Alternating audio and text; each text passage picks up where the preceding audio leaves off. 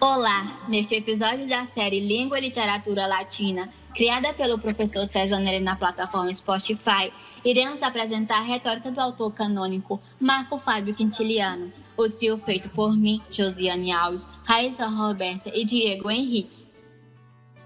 Quintiliano nasceu nos anos 30 a 40 da era cristã e morreu por volta dos anos 100, em Calahorra, atual Espanha. O autor, que era advogado, assim como seu pai, que lhe proporcionou uma educação esmerada, pois foi levado a Roma e lá teve acesso aos melhores professores e mestres, dentre eles sua inspiração e mestre Marco Túlio Cícero, que o achava a própria retórica encarnada. Haja vista que a oratória na antiguidade era uma disciplina muito prestigiada pelos grecos romanos. É tanto que Quintiliano vai trabalhar como professor público do Império Romano e, com isso, vai lecionar a disciplina de retórica e fundar a Escola de Retórica.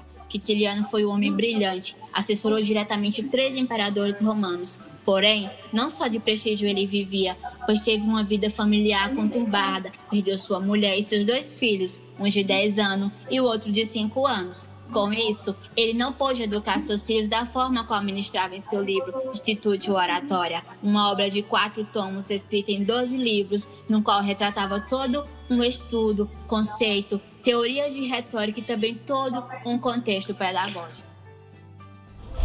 O livro de Quintiliano é uma das maiores obras de oratória já produzida na história da humanidade.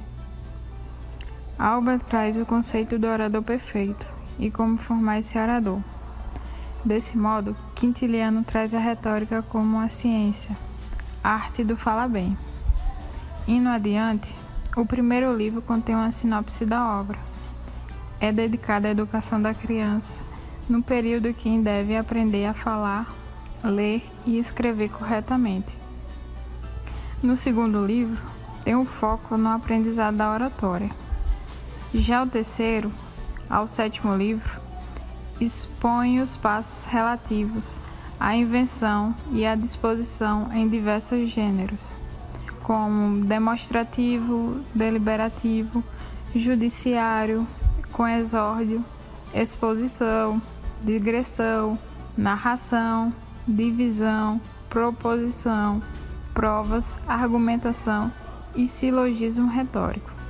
Já no oitavo, nono e décimo livro será abordada a elocução, o modo como o orador expressa os seus argumentos e a forma como se trabalham os discursos. No décimo primeiro livro é abordada a parte da memória, apresentação, gesticulação e os trajes do orador. Isso porque, dependendo da situação, do ambiente, das pessoas presentes, o orador deverá se adaptar de forma diferente. Finalizando a obra, no 12 livro, Quintiliano vai trabalhar o orador por completo em ação. E quem é esse orador? É um orador ético, filosófico, eloquente, que trabalha a virtude, a verdade e a justiça, que age com sabedoria e prudência. É o homem que desenvolve a retórica para o bem e não para persuadir as pessoas. Para completar este episódio, cito o trecho do livro 14, quinto. Instituto. Definisse a retórica como ciência de discursar bem, bene discendescientia em latim. Sendo assim, o orador deve ser perfecto, verbus, perfeito, correto. E por meio do advérbio bene, bem, a excelência técnica ao mesmo tempo que moral. É isso que o autor canônico nos proporciona. Muito obrigado.